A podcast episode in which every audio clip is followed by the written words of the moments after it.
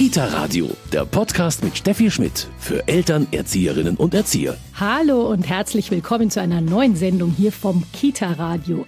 Mein Name ist Caroline Engel und ich bin heute im Studio mit meiner Kollegin Steffi Schmidt. Steffi und ich, wir gucken heute zurück auf das letzte halbe Jahr im Kindergarten. Ein durch und durch ungewöhnliches Halbjahr. Steffi, auch für unsere Arbeit war das natürlich eine ganz neue Situation, der Umgang mit Corona. Wie hast du denn auch die Arbeit jetzt beim Kita-Radio in den letzten Monaten empfunden?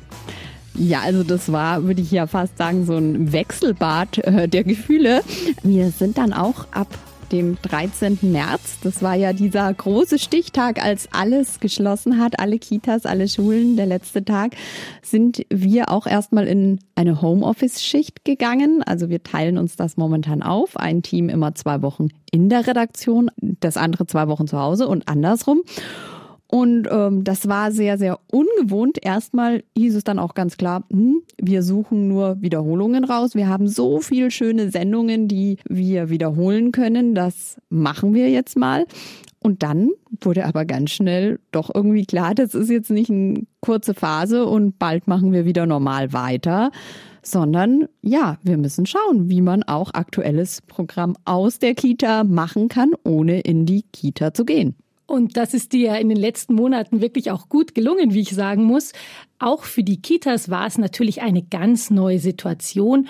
Und wie in den letzten Monaten Kita-Alltag stattfinden hat können oder eben auch nicht, das hören wir jetzt in unserer Sendung hier beim Kita-Radio.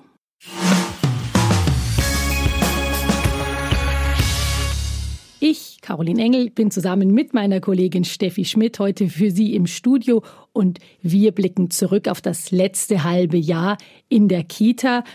Steffi, am 13. März, das hätte ja keiner gedacht, war plötzlich Schluss in der Kita.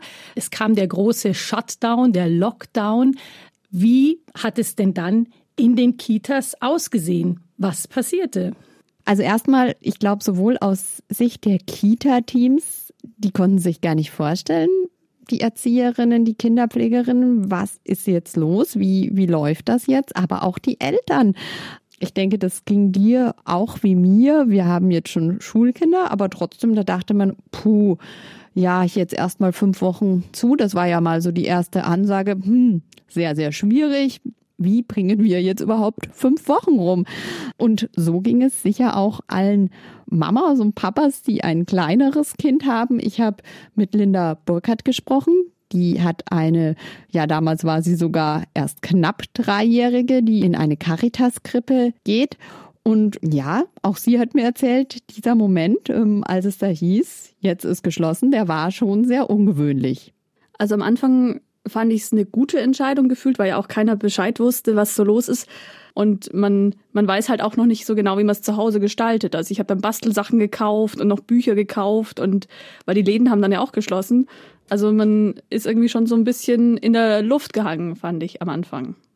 Ja, spannend. Zu Beginn der Corona-Krise haben sich alle ja noch auf einen, wie wir jetzt wissen, relativ kurzen Zeitraum eingestellt. Man dachte, mein Gott, die nächsten fünf Wochen müssen wir jetzt irgendwie rumbringen. Wenn wir damals gewusst hätten, wie lang uns dieser Virus begleiten wird, das hätte ja wirklich keiner gedacht. Ja, absolut. Also auf so eine lange Zeit hat sich natürlich keiner von uns eingestellt, Gott sei Dank. Also ich möchte gar nicht wissen, was ich da im März gedacht hätte, wenn ich gewusst hätte, das ist so lang. Und ich meine, da hatte natürlich jede Familie ihre eigenen äh, Probleme. Also klar, hat bei den einen vielleicht besser funktioniert, bei den anderen weniger. Wenn man große Kinder hatte, musste man sofort ins Homeschooling gehen. Ähm, mit kleineren, mit Krippenkindern ist es natürlich auch nicht ganz leicht. Ja, das hat mir auch Mama Linda erzählt. Das ist nicht, nicht einfach. Wie gestaltet man auch den Alltag mit so einem Kleinkind? Ich habe ihr jetzt immer gesagt, weil so viele Leute krank sind, das ist unser Synonym für Corona. Ähm, deswegen können wir gerade bestimmte Dinge nicht machen. Und natürlich überlegt man sich auch dann, was tut man mit dem Kind? Was machen die den ganzen Tag mit dem Kind? Was mache ich mit dem Kind? Wir haben viel gebastelt. Ich habe geguckt, dass ich halt jeden Tag frisch koche mit ihr, dass man da auch so einen kleinen Programmpunkt schon hat. Habe geguckt, dass sie jeden Mittag Mittagsschlaf macht, dass man zumindest einmal kurz durchatmen und durchwischen kann. Und wir haben auch geguckt, dass wir jeden Tag rauskommen. Aber ich habe von Anfang an gemerkt, dass es ihr nicht so gut damit geht. Die Kinder merken das ja auch. Da stimmt was nicht. Die Eltern sind angespannt, die sind unsicher. Bei uns im Park und ich sage die ganze Zeit, du musst Abstand halten. Das ist natürlich für eine noch nicht mal Dreijährige in dem Moment nicht nachvollziehbar. Und natürlich hätte man sich da vielleicht manchmal so, ein, ja, so eine Anleitung gewünscht von, keine Ahnung, Kinderärzten, Kinderpsychologen, die ja dann erst im Nachhinein gesagt haben, klar fehlt denen der soziale Kontakt. Und ich glaube, das ist auch das, was vielen Eltern aufgefallen ist. Also sie war weinerlicher, anhänglicher, ja, und ihr haben einfach die anderen Kinder gefehlt, die man als Elternteil nicht ersetzen kann. Dazu sollte man aber auch noch sagen, dass Mama Linda aufgrund ihrer Schwangerschaft zu dem Zeitpunkt auch nicht gearbeitet hat. Was ich auch interessant finde, ist, dass bei uns zum Beispiel in der Familie der große Einbruch dann eigentlich um Ostern rum erstmal kam, weil man ja gedacht hat, na ja, bis Ostern, bis Ostern schaffen wir das. Und das kriegen wir dann schon irgendwie hin. Und als man dann gemerkt hat, nein, das ist aber jetzt noch nicht zu Ende, war es sowohl bei uns in der Familie wirklich erstmal, ja, also da haben wir schon erstmal alle ganz schön geguckt und auch unsere Kinder. Also, dass man denen klar machen musste, das geht jetzt so weiter. Und ich denke, gerade mit Kindergartenkindern oder gar Krippenkindern, die haben dann schon auch gemerkt, das ist jetzt wirklich eine andere Situation und dass sich das auf lange Zeit nicht ändern wird. Aber nicht nur für die Kindergartenkinder und Krippenkinder war das jetzt eine ganz neue Situation. Natürlich mussten sich auch die Teams in den Kitas komplett umstellen. Ja, also das war natürlich für alle erstmal völlig neu. Ähm, viele waren im Homeoffice, lange im Homeoffice. Was macht man als Erzieherin, als Kinderpflegerin im Homeoffice? Da wurden erstmal Konzepte erarbeitet, was auch sehr, sehr wichtig ist, was auch jetzt, denke ich mal, was man sich da erarbeitet hat, nicht äh, in Vergessenheit geraten darf. Also das muss man schon jetzt auch im Kopf behalten. Ich habe auch wirklich von Erzieherinnen gehört, die fast froh waren, auch mal um sich, äh, dass sie in dieser Zeit sich mal wirklich auf solche Inhalte auch konzentrieren konnten dass da wirklich auch äh, sehr produktive Phasen jetzt waren, wo man sich inhaltlich damit auseinandersetzen konnte, was wollen wir eigentlich in unserer Kita. Auf jeden Fall. Dann gab es aber auch ganz, ganz schnell die, die zurück in die Kita mussten. Es gab natürlich, Gott sei Dank, sehr, sehr schnell eine Notbetreuung. Die war natürlich noch nicht so ausgeweitet wie später dann. Aber als erstes mal natürlich auf jeden Fall gleich für das medizinische Personal und noch für ein paar andere Berufe, was ja auch sehr wichtig war. Da war es natürlich aber auch erstmal schwierig zu sagen, wie arbeitet man jetzt mit Kindern, wenn man da zwei, drei Kinder hat und ähm, auch wer arbeitet da überhaupt? Wer bleibt im Homeoffice? Wer arbeitet? Kann man da jeden Tag wechseln, was ja aus Infektionsgründen nicht besonders sinnvoll ist? Und das haben, glaube ich, Kitas sehr unterschiedlich, aber sehr verantwortungsvoll gestaltet. Aber da war sehr, sehr viel Organisation notwendig. Wie sah das aus? Was hat es für die Eltern bedeutet? Was hat es für die pädagogischen Teams bedeutet?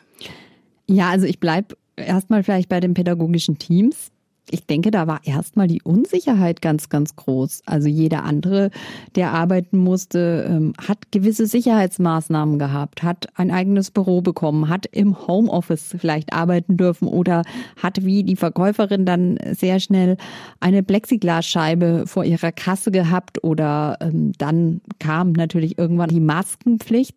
Aber eine Erzieherin, eine Kinderpflegerin, ähm, die ist nah dran am Kind, gerade an Krippenkindern. Wie schützt die sich? Und ähm, ich habe da schon gehört, auch von Erzieherinnen, ähm, dass das schwierig einfach für sie war. Ich kenne jemanden, die Erzieherin ist erst Mitte 30, aber die Partnerin ist schon über 60. Äh, mit vielen Vorerkrankungen, die hat natürlich gesagt, ja, ich möchte eigentlich auch einen Mundschutz tragen, weil ich gehe auch wieder nach Hause zu meiner Partnerin, die ich schützen möchte. Das war nicht in allen Einrichtungen so ähm, positiv gesehen. Aber ich denke, da ist es wie bei allen Dingen, reden, reden, reden, die eigenen Bedürfnisse mitteilen und dann findet man einen Weg, der für alle gangbar ist. Ich habe vor kurzem ein Gespräch mit der Pädagogin und Dozentin Annette Reisinger ähm, geführt und die hat mir das eigentlich so bestätigt. Wichtig ist da halt immer, dass man das gesamte Team mitnimmt, ja. Also guckt, wo sind die Ängste wirklich auch im Team, will es jeder mitmachen oder wie kann man eben dann auch einzelne Teamkollegen, die den Abstand wahren wollen, äh, ihre Gesundheit schützen wollen, wie kann man die trotzdem mit ins Boot holen, ja. Also es ist eine schwierige Aufgabe für Leitungen, für Träger, aber bis jetzt ist es sehr gut gelungen, finde ich. Da merkt man also, Kommunikation ist alles. Es geht darum, dass man immer im Gespräch bleibt. Gerade in Krisenzeiten ist das, glaube ich, ganz wichtig. Wenn wir jetzt auf die Notbetreuung gucken, wie ist es denn den Eltern gegangen? Ich meine, es waren ja zunächst nur bestimmte Berufsgruppen in der Lage, sich einen Notbetreuungsplatz zu sichern. Da war aber doch dann auch eine Entwicklung drin. Ich habe mit Linda Burkhardt, die ist Mama einer mittlerweile Dreijährigen, gesprochen. Bei der hat sie gesagt, ähm, als die Notbetreuungsanspruch hatten, das lief eigentlich ganz gut. Also bei uns war es ja relativ spät und ähm, meine Kleine geht in eine Krippe, die an ein Krankenhaus angeschlossen ist. Deswegen war die Gruppe eigentlich schon voll, als wir kamen. Ich hatte eigentlich keine Bedenken, weil unsere Kleine immer, immer super gerne in die Krippe gegangen ist. Und als ich der gesagt hat, sie darf wieder in die Krippe, die ist total ausgeflippt. Also der hat sich wahnsinnig gefreut. Aber ich glaube, es gab auch andere Fälle. Also ich muss sagen, meine Kinder sind nun natürlich schon im Schulalter. Aber auch wir als Redakteure hatten sehr bald einen Notbetreuungsanspruch, den jetzt wir persönlich, unsere Familie, erst relativ spät in Anspruch genommen haben, dann aber sehr froh waren. Und ich fand, man war dann schon auch in einer komischen Lage. Die anderen Eltern haben plötzlich gefragt, hm, wie habt ihr denn das euch erschlichen? Also wirklich solche ähm, Kommentare sind da gefallen. Klar, ich verstehe es. Ich verstehe es. Es wurden auf einmal natürlich Berufe verschieden gewertet, dass man jetzt als Krankenschwester, als Arzt ähm, auf einer Corona-Station ähm, da einen Anspruch hat, war jedem klar. Aber wie wird die andere Bewertung gemacht? Wer hat da eigentlich das Recht?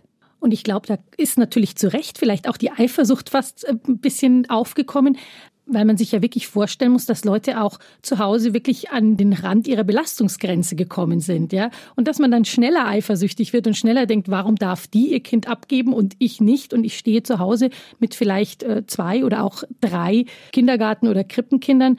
Ich glaube, da war die Verzweiflung schon sehr groß. Absolut, das kann ich auch total nachvollziehen. Deshalb hat man vielleicht als Eltern dann sogar eher ja sich da auch ein bisschen schlecht gefühlt und ähm, man hat das vielleicht gerne angenommen, den Notbetreuungsanspruch. Aber klar, es, man weiß auch, andere haben es genauso schwierig zu Hause. Allerdings muss man schon auch dann natürlich beide Seiten sehen. Ich habe auch zwei ähm, Paare kennengelernt, wo jeweils beide Elternteile im medizinischen Bereich arbeiten beziehungsweise in, in einem Krisenstab auch tätig waren. Die waren sehr froh, dass ihre Kinder in der Krippe erstmal nur die beiden Kinder betreut waren, wo sie auch die Eltern kannten, wussten, wie leben die. Und die haben natürlich schon auch ein bisschen schlucken müssen, als das weiter geöffnet wurde und sie gesagt haben, wir sind aber gerade auf so einer Station, unsere Einsatzfähigkeit ist da gefordert. Was ist denn jetzt, wenn wieder viele Kinder da sind und natürlich plötzlich mehr Krankheiten kommen? Genau diese ähm, Reaktionen habe ich eben auch gehört, dass manchmal sogar Leute gesagt haben, ich hätte einen Anspruch auf einen Notbetreuungsplatz, aber aus Vorsicht möchte ich ihn lieber nicht in Anspruch nehmen, weil ich mein Kind nicht genügend geschützt sehe. Ich meine, wie ist es dir gegangen? Deine Kinder waren auch äh, in der Notbetreuung. War da auch mal so der Gedanke da, oh, ich fühle mich eigentlich gar nicht wohl damit, dass die Kinder jetzt schon so schnell vielleicht wieder mit doch sehr vielen Kindern in Kontakt kommen? Klar, man hat sich diese Gedanken gemacht. Es hat dann aber, als sie dann dort waren, sie waren erst selbst nicht sehr begeistert, als wir sagten als Eltern, ja, jetzt fangen wir das nächste Woche an. Aber als sie dann dort waren, war für sie wieder so viel Alltag da, so viel Normalität, ähm, so viel, ja, Freunde, andere Kinder, obwohl sie sich als Geschwisterkinder immerhin noch gegenseitig davor hatten. Es ging ihnen so viel besser also psychisch, dass ich das einfach in Kauf genommen habe. Und das äh, war sicher nicht nur bei Schulkindern so, sondern ähm, das hat mir auch Linda Burkhardt mit ihrem Krippenkind bestätigt, dass das einfach wieder ein anderes Leben war, auch für das kleine Kind. Also die genießt es total. Sie ist leider aktuell zu Hause wegen einer minimal laufenden Nase. Das ist jetzt die neue Realität. Aber sie genießt es. Und sie hat auch heute früh, als wir angerufen haben, dass sie nicht in die Krippe kommen kann, erstmal geweint. Diese Struktur tut den Kindern schon gut. Und ich verbringe wirklich, wirklich gerne Zeit mit meinem Kind. Und das hat überhaupt nichts damit zu tun, dass man sagt, man muss es abschieben, aber ich bin halt keine drei Jahre alt und kann mich nicht mit ihr ja auf der gleichen Ebene unterhalten. Also wie wir hören, die Notbetreuung ähm, war sicher etwas, was äh, vielen Familien enorm geholfen hat und auch vielen Kindern, äh, dass sie wieder zu einem, einen kleinen Schritt zurück in die Realität gehen konnte. Nun haben die Kitas wieder geöffnet, der Wiedereinstieg hat stattgefunden. Wie hat das denn in den Kitas ausgesehen? Ja, auch dazu habe ich mich ein bisschen umgehört. Und ich glaube, auch wenn viele Bedenken da waren, dass das sehr, sehr gut bei den meisten funktioniert hat. Und zwar auch, ähm, das hat mir die Pädagogin und Dozentin Annette Reisinger bestätigt, weil wir die letzten Jahre in den Kitas schon so eine perfekte Eingewöhnung hatten. Wir erklären uns das so, dass da eben schon äh, gute Beziehungen, gute Bindungen entstanden sind und dass wir jetzt auf diese Qualität, die wir da vorher schon hatten, ähm, gut zurückgreifen können. Und das war so ein, ach, es ist alles gar nicht so schwer, es funktioniert doch ganz gut. Also man merkt, eine behutsame Eingewöhnung zahlt sich absolut aus. Das ist etwas, was wir sicher auch jetzt im Herbst bei den Eingewöhnungen spüren werden. Und gerade die Eltern werden da sicher auch ganz stark profitieren. Ja, das ist, glaube ich, was ganz Wichtiges, was den Kitas aber auch klar ist. Elternarbeit, das ist momentan natürlich so ein Punkt. In vielen Kitas können die Kinder, die normalen Kinder, also nicht die Eingewöhnungskinder, quasi nur an der Türe abgegeben werden. Klar, aus Infektionsschutz natürlich absolut notwendig, dass nicht äh, jede Mama, jeder Papa auch noch im Gruppenraum sitzt und liest. Aber das hat natürlich auch eine Qualität gehabt. Eine Qualität, ähm, die jetzt ja vielleicht ein Stück weit verloren gegangen ist, auf die man sich vielleicht auch wieder besinnen muss. Also gerade Tür- und Angelgespräche oder so. Aber gibt es denn vielleicht auch noch weitere Möglichkeiten, vielleicht auch ein bisschen kreative Lösungen, wie man mit Eltern jetzt ins Gespräch kommen kann, wenn die Tür- und Angelgespräche vielleicht noch schwierig sind? Also jetzt denke ich auf jeden Fall zu dieser Jahreszeit. Eine ganz, ganz einfache Möglichkeit ist einfach natürlich viel des Kita-Alltags nach draußen zu verlagern, ja. Ähm, viele Kitas haben schöne Gärten, man kann in den Wald gehen, das tut den Kindern gut, das tut der Gesundheit der Erzieher gut, man ist nicht so den Aerosolen ausgesetzt, aber auch in der Elternarbeit Jetzt mal ganz pauschal gesagt, wenn die Eltern draußen das Kind abholen, am Gartentor draußen oder auch äh, auf der Wiese neben der Kita, kann ich schon ein paar Worte normalerweise mit den Eltern wechseln, ob mit Mundschutz oder wie auch immer dann.